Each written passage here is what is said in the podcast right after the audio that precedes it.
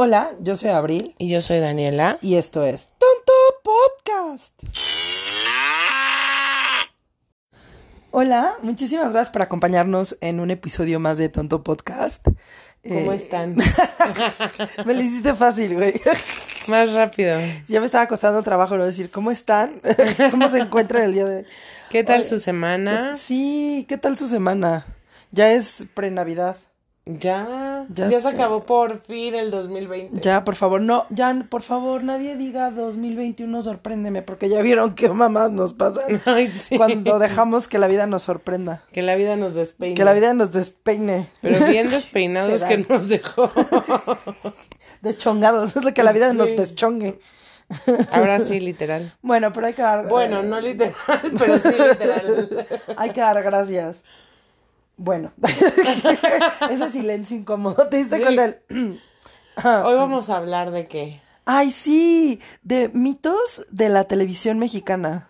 De estas leyendas urbanas de chisme, pero que tienen un tono de verdad y que hay muchas pruebas que afirman que son ciertas. Ay, güey. y otras que son. No me trabé. Otras así medio mamonzonas. Ajá, sí, claro. Sí, por ejemplo, con la que vamos a empezar. Esta es la jalada más grande que he escuchado en mi vida. Pero Sí. bueno. Luis Miguel Clon, ¿qué tal? El clon de Luis Miguel. Se dice que Luis Mi, entre sus múltiples eh, mujeres y amoríos que tuvo conquistas, rondó por ahí el nombre de Adriana Salinas de Gortari, que era hija de nuestro expresidente Carlos Salinas de Gortari. Y se dice que en una fiesta en Los Pinos, que esa era la residencia oficial de nuestro primer mando, antes de la pinchurrienta cuarta T, este, hubo ahí una, un fiestón loco. Una marihuaniza. Ajá, ajá, Pelo, sangre, mugre, muerte. ajá, marihuaniza, todo, sangre, pelos. Y entonces, eh, pues este güey, ¿no? Ya era muy conocido por sus excesos y se murió de un pasón. Por ahí de los ¿Luismi? 90, sí. ¿Y el que tenemos ahí quién es? Por- el es- es a lo que impostor. voy. Entonces, rápidamente el Estado Mayor presidencial decide, eh, pues, limpiar el, el cuerpo y todo, remueven el cuerpo y dicen que lo entierran en el asta bandera de los pinos. Ahora que se puede entrar, deberíamos de ir a checar si no es el cuerpo de Luismi. ¿Con qué, güey? Una ouija, ¿o qué? Ajá. si Luis me estás ahí y casi te dice, sí, me ¿Cómo estoy dice? lavando los dientes. Que me diga, ¿cómo dice?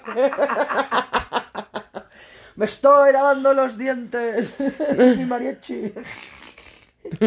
y se dice que este güey que está, que es Luis Miguel desde 1992, fue suplantado por un doble. O sea, no este güey, sino. Mm, O sea, Luis se- Miguel. debería ser un clon, ¿no? Ajá. No un doble. Pues sí, pero. ¿Cómo? O sea. ¿es No, neta? esa sí, esa sí no la creo. Nada. Se- sí se me hace que está bien, bien marihuana, ¿no? Así Pero- como lo que se han de haber tronado en las fiestas. Ay, por una motita en esos relajos. Se muere de un pasón. No, no era marihuana. No, yo creo que se debe haber metido hasta el dedo, güey. Pues sí. Bueno, eso quién sabe, no sabemos. No Pero lo intuimos, pruebas. esa es nuestra leyenda. Bueno, este esta- mito yo lo inventé. este mito es mío. en fin. También otro que se me hace así como súper, súper tonto fue el cuando, cuando secuestran a Adal Ramones, que estaba en otro rollo. Ajá. Y eh, es, dicen que fue secuestrado, que no fue secuestrado, que se fingió el secuestro para subir el rating del programa. En 1998, ¿no? Sí, en el 98. Y otra de las versiones es que como Adal estaba en los cuernos de la coca, bueno, Ah. no, de la luna, Ajá. En los cuernos de la... ¿Cómo sería estar en los cuernos de la coca? pues como Adal estaba. Este, Rudy, Emil- Emilio Azcárraga lo mandó a secuestrar para después él mismo pagar la, la, el rescate en dólares. Que era lo que pedían los secuestradores, con la finalidad de que Adal se sintiera sumamente comprometido y así él tuviera el control de Adal. ¿Neta? O sea, ese güey lo mandó a secuestrar, le bajó los huevos. Ajá. Y luego pa- le dijo, yo te hago paro y te pago el rescate. Y. Ajá, bueno, a su familia y ahora ya me, perra. de- ajá, le- me vendiste el alma, maldita. Ajá. Pues ese está, ese está también un poco marihuano, pero... Adal sí estaba como. Sí era muy famoso. A, a todos nos gustaba ver el monólogo. ¿Quieren inventarle No creo que necesitaran rating. Güey, yo no dormía los martes por ver otro rollo, güey. El monólogo y los sketches eran muy buenos. Yo veía el monólogo y, el me flash, dormía. flash, flash informativo. Pero era buenísimo. No creo que necesitara hacer esas mamás por rating. Bueno, pues cuentan las malas lenguas que de hecho hay una, un, ay, sí, esto no puedo decir, pero que hubo, hay- hu- hubo una vez que no podían, este, y esto lo sé de alguien cercano porque trabajaba ahí, que, y te lo contaron a ti también, que no podían seguir porque Adal andaba, pero bien trabado, andaba pum, pum, pum, arribototota el güey. Pero hasta arriba totota. Sí, que se puso bien mal y que era bien grosero y que todo el mundo sabe que andaba siempre hasta el No, pito. sí se ve que el tipo es pe- pero súper Sí, payaso. me caga. Según él se sentía Woody Allen. Con todo respeto, no mames. Pero bueno, igual sí. en lo loco, porque Woody Allen, con todo respeto, Pero también es un pinche loco. exitoso, bueno, sin su equipo también.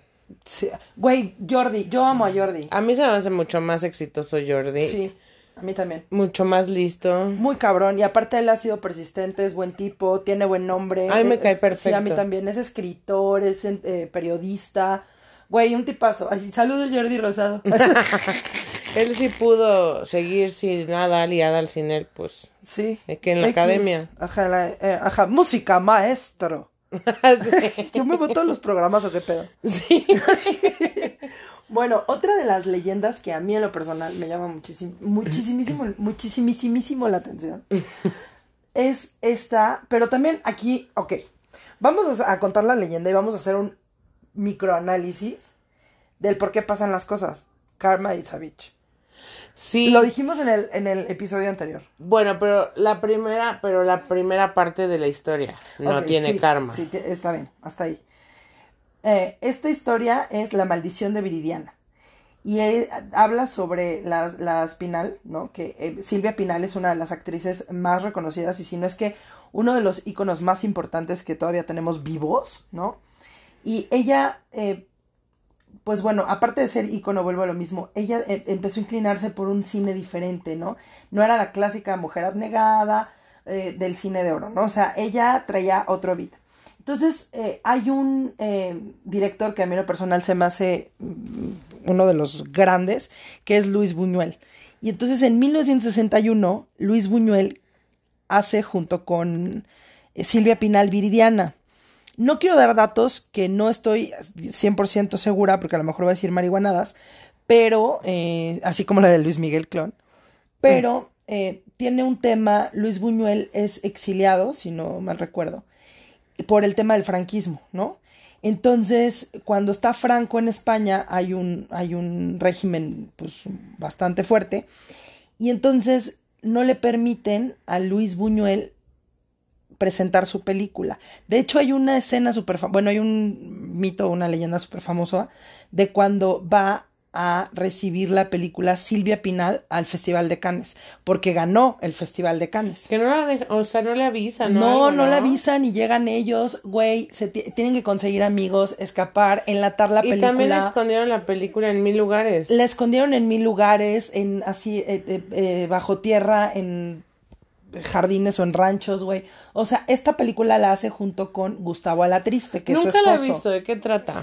Es sobre em, una, bueno, pues es que no sé cómo explicarlo. Eh, básicamente es un relato arquetípico de la pérdida de la inocencia y habla sobre temas que para la o sea, y- y- e inclusive en la actualidad son fuertes. Es una novicia que va de vacaciones, me parece, si no mal recuerdo, hace muchos años que no la veo, e inclusive no sé, no sé si la tengo, o sea, no estoy segura si la tengo esa o tengo ensayo de un crimen, alguna de estas dos grandes. Y bueno, esta vieja, este, su tío le pagaba la escuela. Entonces no sé si él se enferma o ella va de vacaciones a, a, a su casa, sale del noviciado, se va con él y el güey está obsesionado con la sobrina porque es idéntica a su esposa que ya se murió y tiene ahí como, como un Su poco crush. de, ajá, y de fetiches con la niña y la hace vestirse. ¿Niña? Bueno, la O sea, él señorita. era un viejo. Y la desnuda y la hace que pose y que baile, que no sé qué. Y entonces ella se queda dormida y él en su loquera intenta violarla o bueno, ¿no? Ajá.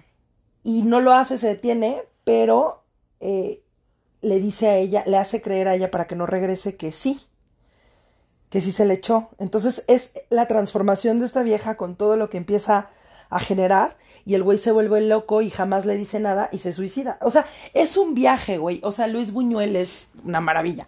O sea, pero, para la época de haber sido una cosa. Imagínate, o sea, fue vetada, fue prohibida, fue enlatada. O sea, es uno de los grandes. Pero también porque estaba Franco. Sí, no, porque la iglesia, güey, o sea. O sea, vivimos en un país que, si bien no estamos regidos por el catolicismo, punto. Y e imagínate en esa época, güey, en el 61. Entonces, tras la censura de Franco, cuando muere Franco en el, en el 77, que es 16 años después, se desenlata la película y eh, pues es tachada de sacrilegio, blasfemia, perversión, ¿no? Estas son las palabras con las que describían la, para mi gusto, la obra de la cinematografía hispana, ¿no? Y eh, pues bueno, pasa todo este tema y Gustavo la Triste y ella estaban casados. Y el 17 de enero del 63, fruto del amor, ¿no? De su matrimonio, nace su hija, a la cual deciden llamar en honor a su glorioso film, Viridiana. Sin saber que en su pinche nombre llevaba la cruz, güey. O sea. Ay, pero ¿cómo lo pensarías? Pues no, pero ellos fue como enaltecerlo y la verdad es que dicen que aquí condenaron a, a, a Sí, claro, a las maldiciones y, y, a todo, ¿no? Al, a lo más perturbador del mundo. Entonces, Viridiana era una chavita que todo el mundo quería, súper buena onda. Dicen que era una niña que, que había nacido... Con eh, estrella. Sí, con estrella, ¿no? Que brillaba con luz propia, o sea, que no tenía nada que ver con su mamá ni con su papá, o sea, ella era por ella. Entonces, este, pues todo el mundo la quería, la chava. Estuvo en teatro, estuvo en cine, de hecho estuvo en Los Cachunes, que de hecho ese es otro de los mitos de la... ¿Qué? qué? Ve, todos se metían drogas y todos estaban hasta el pito siempre y todos tuvieron pedos.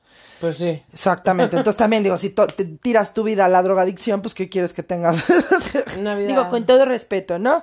No, sí, pero, sí exageraban. Pero sí exageraban. Era el boom de las drogas, güey, y del reventón y, y, todo este... En los ochentas, ¿no? en los ochentas, sí. Entonces, eh, pues bueno, esta niña se iba a consagrar, ¿no? Juraban que iba a consagrarse como una de las grandes estrellas y que heredaba o hurtaba el talento de la madre. Lamentablemente, esta niña muerte, eh, muere trágicamente en un accidente automovilístico. Y hay varias versiones. Una dice que ella solita agarró y se salió de una fiesta, lo cual yo también sé, y esto lo sé desde hace mucho tiempo, por, igual porque pues no sé, por metiche, no sé ni por qué sé tantas eh, trivialidades. El caso es que supone, Y de esa época. Ella andaba así, güey, yo soy como la Pati Chapoy de los setentas. ella andaba con eh, Jaime Garza, no sé si lo ubicas. Que era eh, otro güey de los cachunes, que es el tío de Mariana Garza, la de Creo que sí lo ubico. Y su hermana y su mamá también son talentosísimas. Pero bueno, este güey era un desmadre, entonces supuestamente, como este güey siempre quería andar en la fiesta, ella estaba terminando una obra de teatro y hacen como una reunión con todos sus cuates para ponerse hasta el huevo de seguro. Y eh, bueno, esta niña no, no, no era ni siquiera borracha ni nada, ¿no? Y el caso es que, eh, pues como que esta dice, no mames, está, este güey se está luciendo, nunca me pela, está aquí y es el alma de la fiesta y a mí ni me hace caso y qué onda. Y entonces como que tiene un así de, órale, a chingar a su madre todos.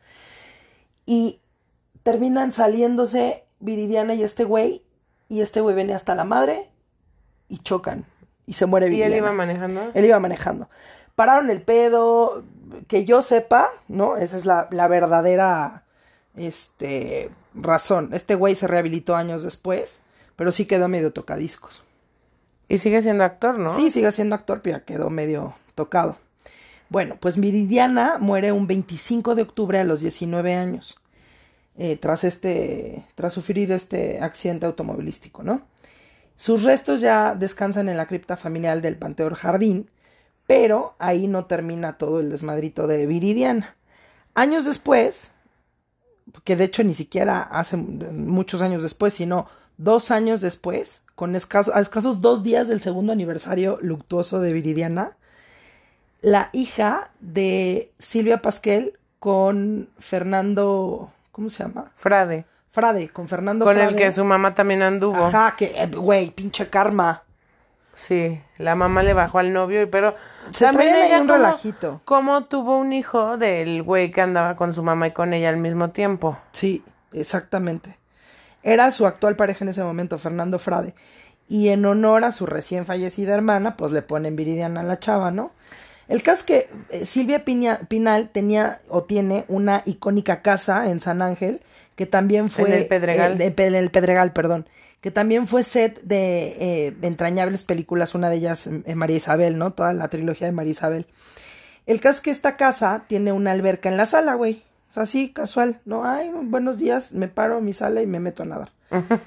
y eh, a dos días del aniversario de cuenta, esta niña murió, eh, Viridiana la Triste, murió un 25 de octubre.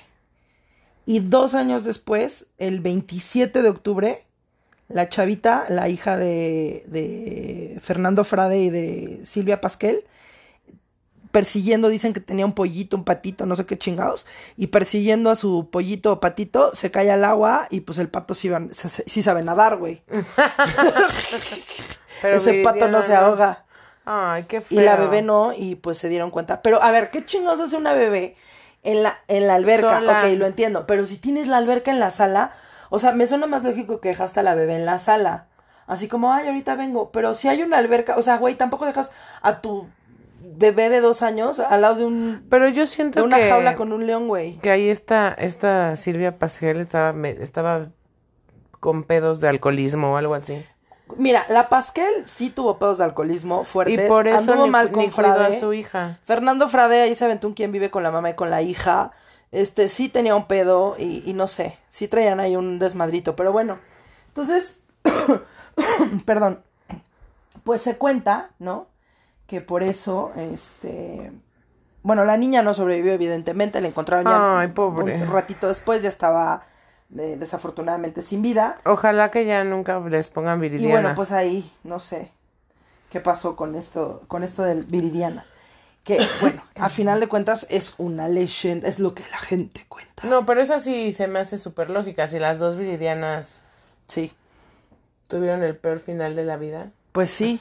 Y pues bueno, fue una película que te digo que hasta la, la iglesia rechazó.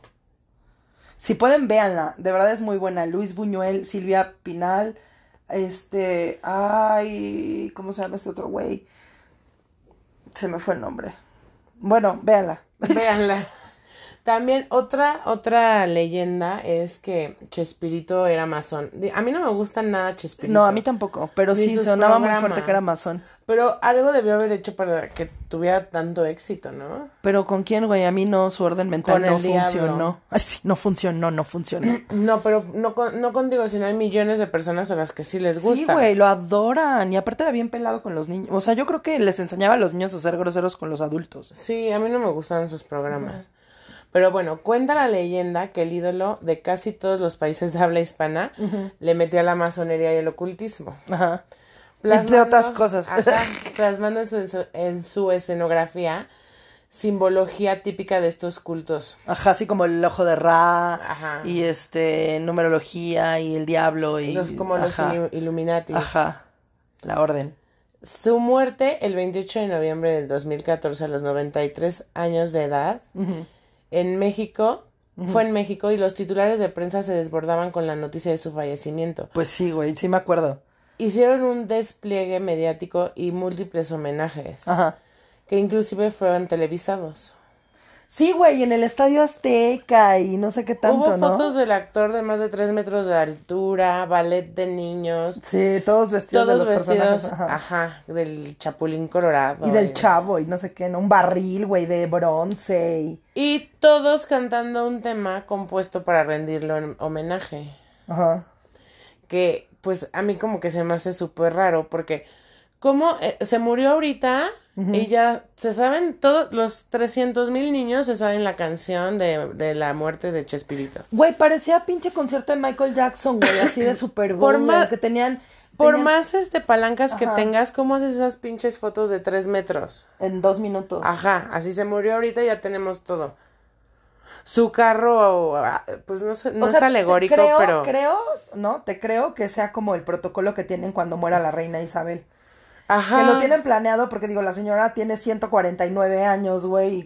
no, bueno, no, no Sí. es cierto, pero... No, pero sí, o sea, ya saben qué va a pasar cuando muera la reina, pero no Ajá. es lo mismo la reina que, Que Chespirito. Chespirito, güey, exacto, güey. Entonces se rumora que el actor o no había muerto Ajá. o había muerto semanas antes, puesto Ok. que es complicado con dos horas hacer todo este despliegue, ¿no? Ajá. Alegórico. De Disney. Y sus homenajes póstumos perfectos y las cancioncitas y todo. Ajá. Y en ese año, el 26 de septiembre, México despertó con uno de los eventos más fatídicos Ajá. cometidos a manos del gobierno, que fue los 43 normalistas de, de Ayotzinapa. Por Peña Bebé. Cuando, bueno, no por Peña Bebé, pero estaba Peña Nieto de, de presidente. Y este güey, el, el de...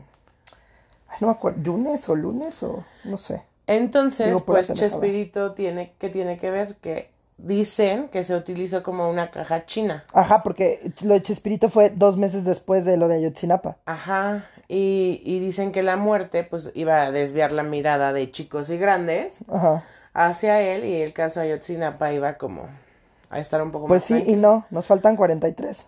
Pan y circo para el pueblo. Pues sí, como siempre. Así Sus es. pinches, así como, em, ¿cómo se llama esta película maravillosa que vimos? La dictadura perfecta. Ajá. que el ah, caso sí. Polet y todas estas eh, cosas son como, como te- montajes que hace Televisa para poder este em, desviar, ¿no? Porque Sí. pues siempre es parte del gobierno. Pero qué, qué este impresionante que la televisión está tan metida con la pues sí es lo que nos quieren enseñar. Güey, por algo los abuelitos le llamaban la caja idiota. Sí. O sea, sí, de verdad te idiotiza, güey. Y te enteras de lo que quieres que te lo que quieren que te enteres. Exacto. Pues so- por eso son actores. Sí. Imagínate qué fuerte. Hablando de otro de los grandísimos eh, mitos de, de la de la eh, historia de, de la televisión, uno de ellos es que Pedro Infante no ha muerto. Pedro Infante eh, Cruz nació en Mazatlán, Sinaloa, y apareció en más de 60 películas, es uno de nuestros grandes ídolos del pueblo, ¿no? Grabó 160 canciones, fue el galán de todas las pichis viejas de la época, anduvo con las más bonitas. Es que sí estaba guapo. Era hermoso, güey. Aparte tenía un cuerpazo. Sí, pero para, o sea, para la época era guapo. Era muy viril, ¿no? Era muy varonil, era como Muy viril. así, muy viril. Ajá. Pues es que así decía mi abuelita. Es que Pedro Infante era muy viril. Me gusta tu virilidad. Échame tu virilidad.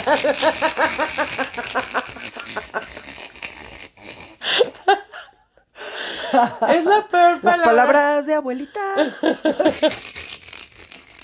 Era varonil el dude. Sí, estaba Sí, guapo. Pero bueno, no es cero mi tipo, pero bueno, era, era, era bonito, era como güerillo de rancho. Aunque era blanco y negro, güey, ¿cómo íbamos a saber de qué color tenía el pelo? pero, pero sí. O sea, de todos los que he visto se me hace que el más guapetón. Sí, porque por ejemplo, Jorge Negrete a mí se me decía que tenía cara de búho. Así. como ojotón, ¿no? Chespirito. No, ¿y cómo se llama? Chespirito es horrible también. el otro. ¿Cuál de que otros? tiene mil películas. Ah, Tintán. No, que, que las vemos. ¿Cantinflas? Cantinflas. Cantinflas no te metas con Cantinflas. Pero era feo. Sí, pero era simpatiquísimo ese Sí, güey. eso sí. Él sí era un gran, gran, gran, gran icono. Bueno, igual que con Pedro Infante, eh, vieja que, oh, perdón, o sea, no quiero decir vieja en un modo feo porque pues yo soy mujer, también vieja. sí, sí, señoras y señores. Tú eres mujer vieja. De los 50, no, no es cierto. Este, eh, ¿qué, ¿qué estaba yo diciendo? Se me fue durísimo. Ah, sí, que junto con Cantinflas, las mujeres que estaban como de moda, las actrices que se iban a consagrar, eran las protagonistas de sus películas. Entonces, Chava que salía con ellos, puff, era la actriz que se volvía del momento. Llámese Gloria Marín, este Miroslava, Milos Tiende y luego Milos Plancha. Tenía que sacar mi chiste de papá. Sí. Bueno, eh, el caso es que este güey amaba, amaba todo lo extremo. O sea, él, si tenía que hacer, hizo a toda máquina, fue el mejor en hacer sus este, suertes en las motos, ¿no? Hasta se metió al escuadrón y no sé qué. Fue, whatever, algo, something, something honorario, güey. O sea, no sé cómo se les llama a esos güeyes o policías, por, ej- por ejemplo. No sé, güey, los que hacen trucos en las motos, no tengo Ajá. idea. No sé cómo se Como llama. yo malabaristas de motocicleta, policíacos. Bueno, a él le gustaba todo eso, ¿no? Y, y, eh, andar en aviones y la chingada. Y entonces era una de sus pasiones más grandes. O sea, aparte de las viejas, la aviación. Y el 15 de abril de 1957, él y sus acompañantes mueren en un avionazo en Mérida, Yucatán. ¿Él Y, tenía? y pues lo busco, lo busco y no lo busco. Pues estaba chavo, pues no sé cuándo nació. Sí, muere joven, Siempre me preguntas cosas que no tengo ni puta idea. Siempre es, ay, no me digas. Y bien casual. Y lo único, el único dato que no tengo, me lo pides. Pero creo que murió como a los 43 Ajá, o sea, joven, ¿no? años o 46 años. Sí, chavo. Pero ya había tenido dos avionazos. Inclusive en uno perdió parte de la cabellera, güey. Y entonces, por eso se le ve como su copetito así como... Como Beto y Enrique que tienen así pelitos. ya sé cómo. que se le ve como si le pegaran el copete, güey. Ajá. Así, porque lo reconstruyeron, le pusieron un bisoñé, güey. Y luego ya tenía, en otras películas ya salía con la mandíbula así cortada, porque el güey se había dado un fregadazo en otro avión y había, ya se había roto la mandíbula. No, pues ya se sabía cómo, pero no cuándo. Exacto, exacto. Y dicen que un vidente ya le había dicho que caput, se iba a morir pronto. Moni vidente. No. Ay, sí, José. No, no sé. Este, el caso es que se muere, ¿no? Y por ahí se rumora que, ah, bueno, se muere en Mérida, Yucatán, el avionazo, y na- nunca nadie vio el cuerpo.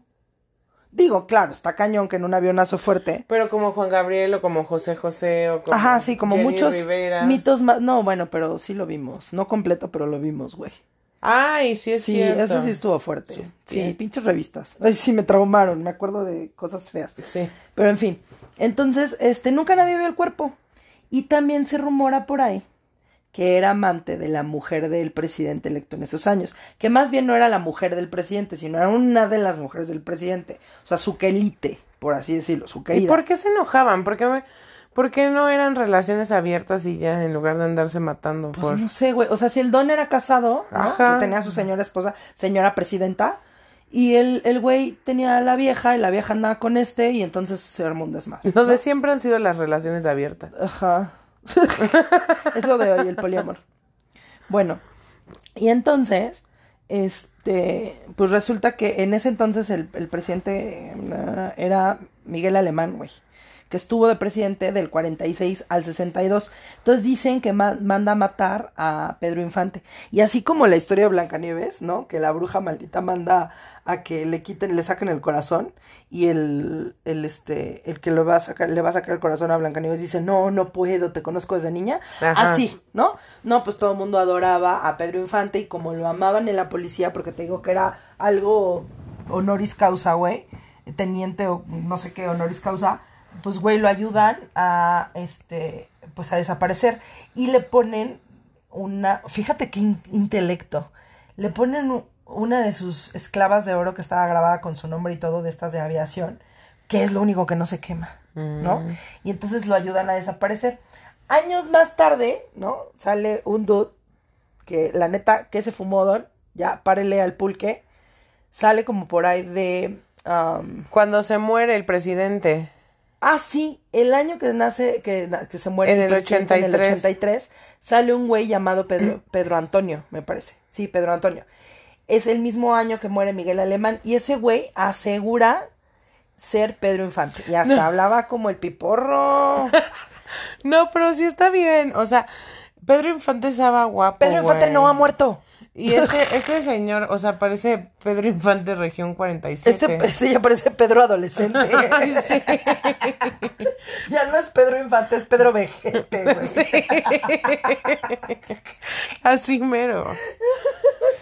Viejo ridículo, patético. Ajá, o sea, la neta ni se parece. Con todo respeto, No. don Pedro Antonio, si es que todavía vive, lo dudo. No mucho. sea mamón. No, ma- sí, no, no sea mamilón.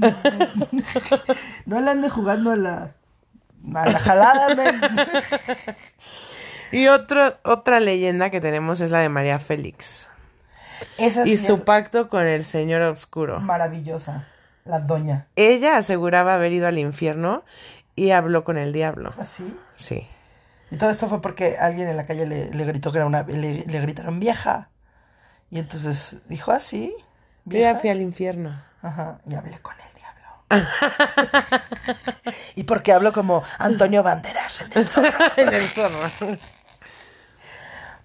ella tuvo varias películas, El Peñón de las Ánimas, Doña Bárbara y Faustina.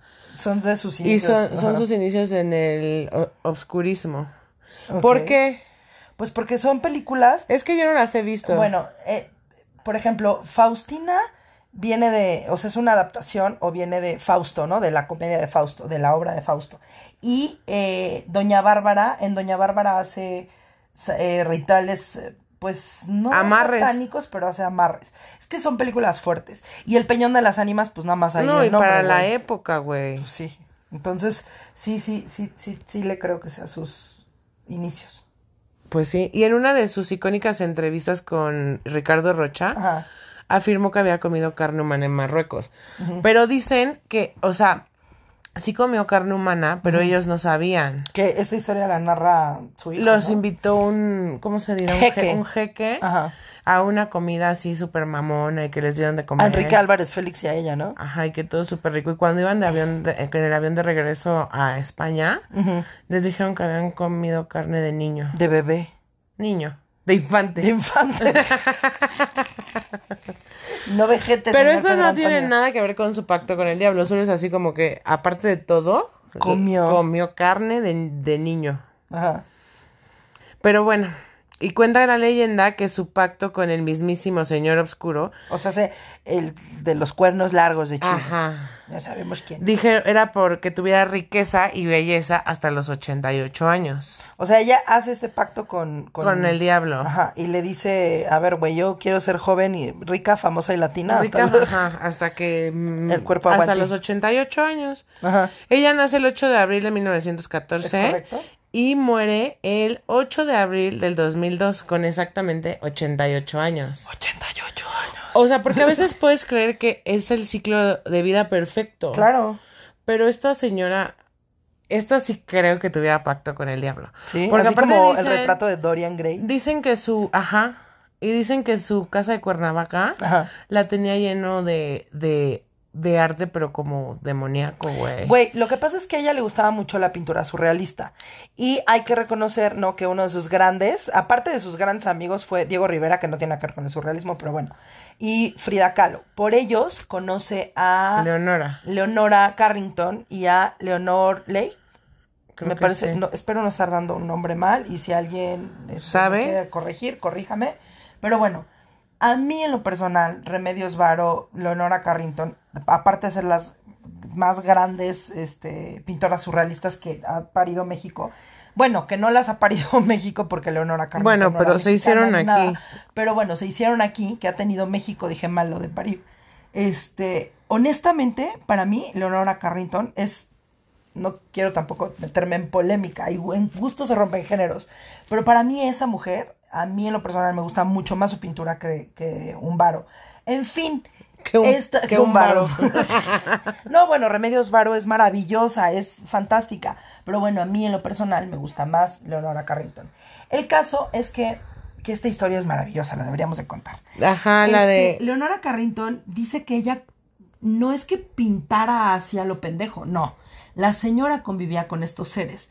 Eh, para ella era como estar en una dimensión conviviendo con ellos. Y ella solo pintaba lo que ella veía en esta dimensión, que pertenecía a otras. O sea, ella, la señora, si de por sí era un viaje, ahora, ahora imagínate con una persona que le mete al, al, al oscurismo.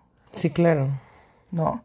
Y pintar a alguien tan icónico y tan Y imponente. tiene como- varias obras que hizo, que le hizo a la doña. Sí, tiene muchísimas. Tiene toda su casa llena de obras que le hicieron ellas. Y también, la- es que la doña utilizaba como mucha simbología. Sí, era una mujer. Y a, muy y a todos ponía nerviosos. O sea, era No, cabrona. hombre, tenía una personalidad impresionante. Yo sí creo que tuviera un pacto. ¿Sí? Sí. Pues la verdad es que la señora murió guapa y famosa. Y su hijo se murió a los 60 años, 61 años, Enrique Álvarez Félix. Pero imagínate haber conocido a Leonora Carrington. wow. Nosotros tuvimos una historia así súper rara. Tuvimos que, una oportunidad increíble. que fuimos a, al, al estudio de...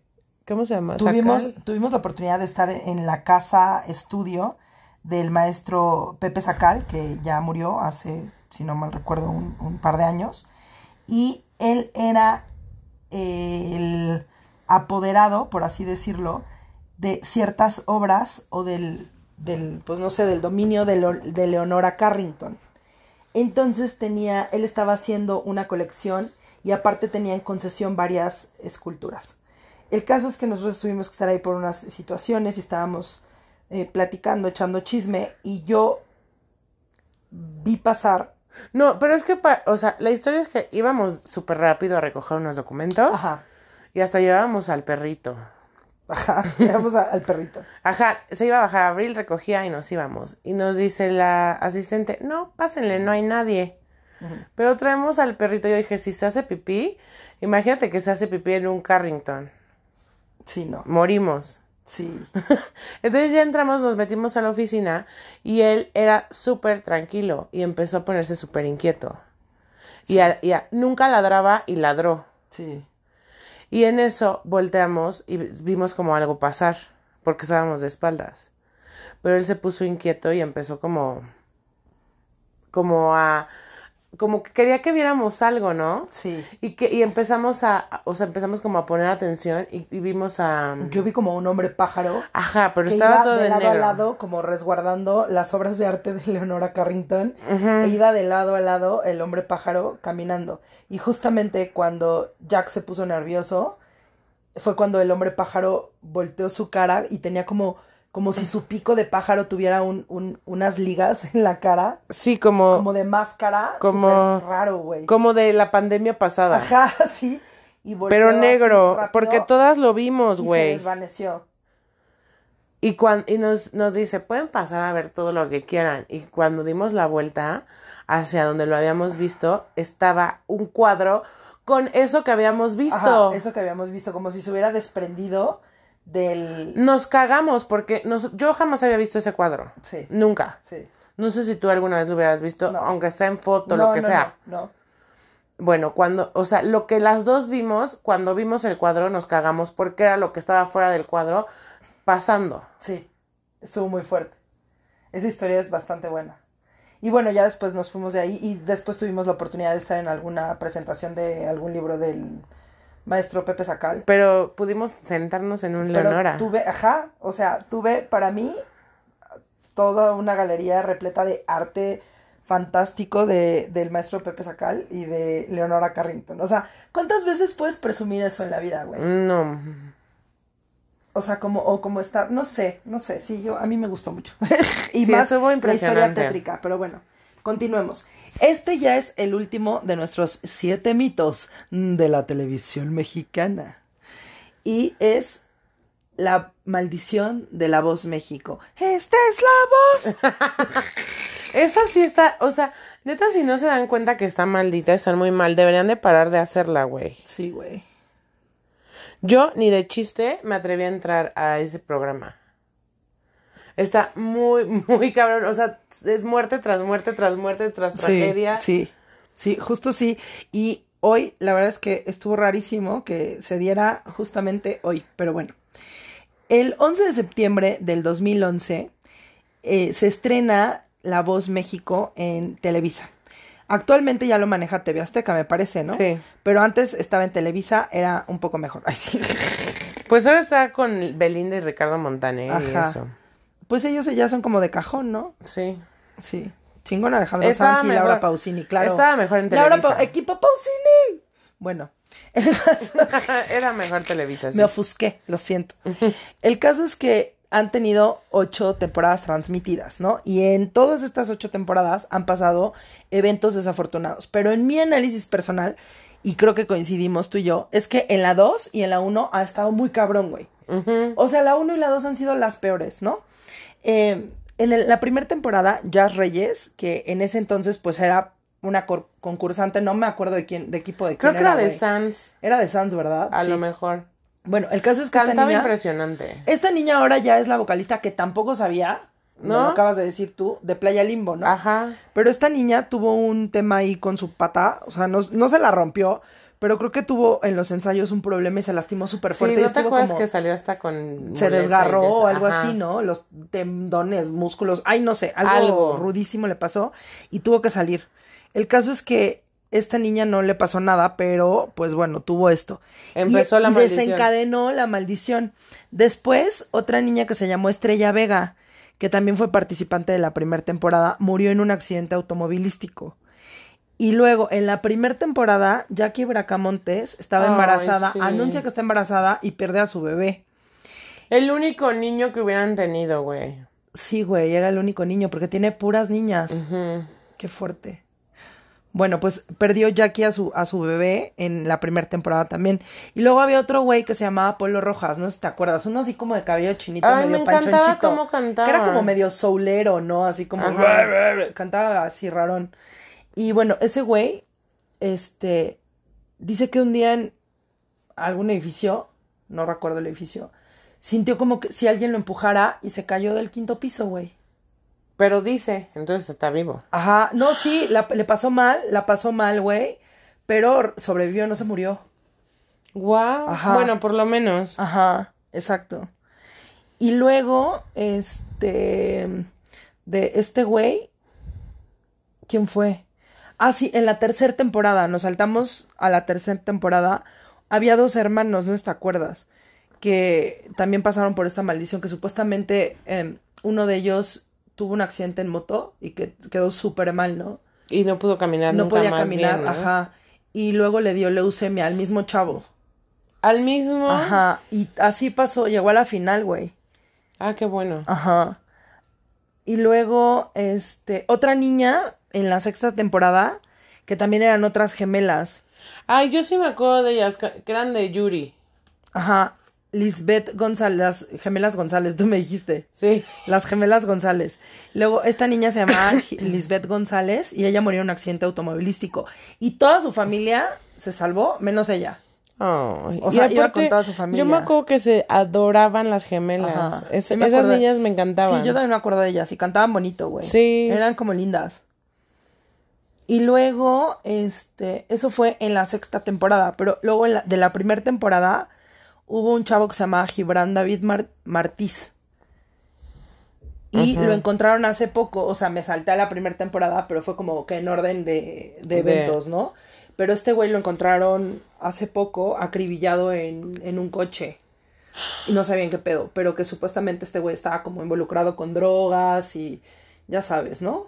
Ajá. Y que lo mataron unos policías para que no hablara y lo dejaron ahí muerto en el coche. Qué poca madre. Ajá.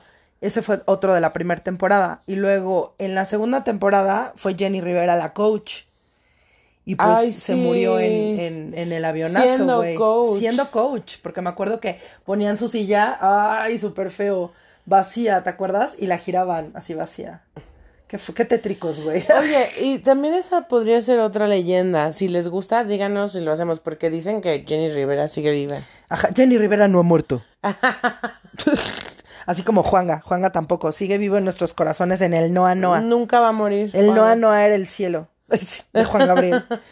Hasta que te conocí. No, bueno, ya. El caso es que este se supone que pues que no, sí se no se supone, güey, se murió Jenny Rivera en un accidente aéreo. Se supone. Ajá, bueno, no, sí se murió, güey. O sea, todos vimos escenas trágicas del avionazo. En fin. Y justamente el día de hoy, y esto lo supimos mientras estábamos afinando los detalles de este capítulo, es que muere Jerry de Mara, que era un integrante de la segunda temporada. Hasta el, hasta el momento, porque fue el día de hoy, lo único que se sabe es que le estaban inyectando vitaminas. ¿Qué hacía ejercicio, güey? ¿O estaba enfermito? ¿Qué pedo? Pues yo creo que ¿Quién sabe? sí. y que supuestamente le inyectaron tres veces en el mismo glúteo y que le entró una bacteria y caput. es que sí se mueren raro. O sea, yo sé que todos los que están en los programas algún día se van a morir. Ajá. Pero tienen muertes como raras o cuando iban a sus conciertos o... Este chavo a lo mejor no tiene nada que ver con la maldición. Pero, ajá, pero ah, entonces tampoco la del, la, la, este, el, el avionazo de Jenny, ni, o sea, ¿por qué a todos les pasa algo, güey? Sí, es, sí, está cañón. Ajá. Ese, está ese es otro programa, pero no es Está mito. cañón. Pero es como, por ejemplo, o sea, vuelvo a lo mismo, sí, porque en este programa, pero a lo mejor en otro programa también dicen que hay una maldición de enamorándonos. Sí, es cierto. Ay, bueno, pero de ese programa no vamos a hablar. Está horrible. Lo odio. es muy naco. Sí, pero demasiado. Con todo respeto. Nunca lo he visto. O sea, estoy opinando por lo que la gente cuenta. Y por lo que he llegado a ver así. de- ¿Sabes cuándo lo vimos un día que estábamos en Querétaro con el Tejano? Ajá. Y él prendió la tele. Y era lo único que se veía. Ajá. Y cuando nos estábamos todos en el celular y, cuando nos dimos aparte. cuenta y volteamos a ver lo que estaba pasando en la tele, fue así como, ¿qué es esa mamada? Ahí Habíamos ido a la vendimia, estábamos crudeando y nos agarró pendejos. Por eso lo pudimos ver. descubrimos enamorándonos. Qué cosa tan Y nos burlamos mucho de eso. Bueno, pues también dicen que tiene una leyenda. Sí, pues sí, pero no vamos a hablar de ella. No le vamos a dar publicidad a esa porquería. Oye, pero de todas estas leyendas, ¿cuál es la que más te gusta? La de la doña. A mí también. ¿Y cuál es la que más crees cierta? La del señor Pedro Antonio. La de la doña. La de la doña. No, la de la voz México. Esa sí que creo que sí es una super maldición. Y yo no haría nada con, así que girara en torno a la voz. Nada, güey. O sea, ni siquiera irles a llevar un café. Nada. La de Luis Miclón es la más, ay, sí, la más certera. Es la más estúpida Claro. que he oído en la vida. En la de Viridiana, a mí también se me hace que es como, como así, Como fuerte, ¿no? como fuerte, sí. Cobra vida un poco. Sí. Ha cobrado dos. La de Ada. ¿Por qué no le pusieron Viridiana Sofía a Frida Sofía? Ay, qué. Pobre chava. Ay, no, sí, ha de ser horrible. O sea, con todo respeto, ha de ser horrible que los medios te ataquen porque eres hija de famosos. Y que aparte tú tengas un desorden mental y, güey, le mandan mensajes diciéndole que se suicide y cosas Pero así. yo no creo que la niña tenga un desorden mental, al contrario, yo creo que es bastante lista y que justamente no tiene un desorden mental. Lo único es que no se va a quedar callada a la chingada. Pues quién sabe qué tanta Hashtag mamada. todos somos Frida Sofía. Quién sabe qué tanta mamada haya visto en su vida. Pues sí, aparte, pues es hija de rockero, de rockera con este rockerón, porque pues su papá también era un reventadón. Ahora creo que ya es politiquín, ¿no? No sé. Pero fue reventado en su época. Pues para andar con la Guzmán. ¿No? Bueno, pues esto ha sido eh, para mí muy interesante. No podemos asegurar cuál de estas leyendas sea verdad, sea mentira. Pero lo que sí sabemos es que son bastante entretenidas. Ustedes juzguen. Usted, usted mismo juzgue. ¿Por qué me gusta hacer voces Y raras? si quieren más de estas leyendas, coméntenos para hacer otro. Ajá, escriba. Capítulo. Si quieren más de estas leyendas, escriban a Televisa para que siga haciendo pendejadas. y podamos, y podamos, este. Pónganle a su hija Hablar. Y métanla a la voz México.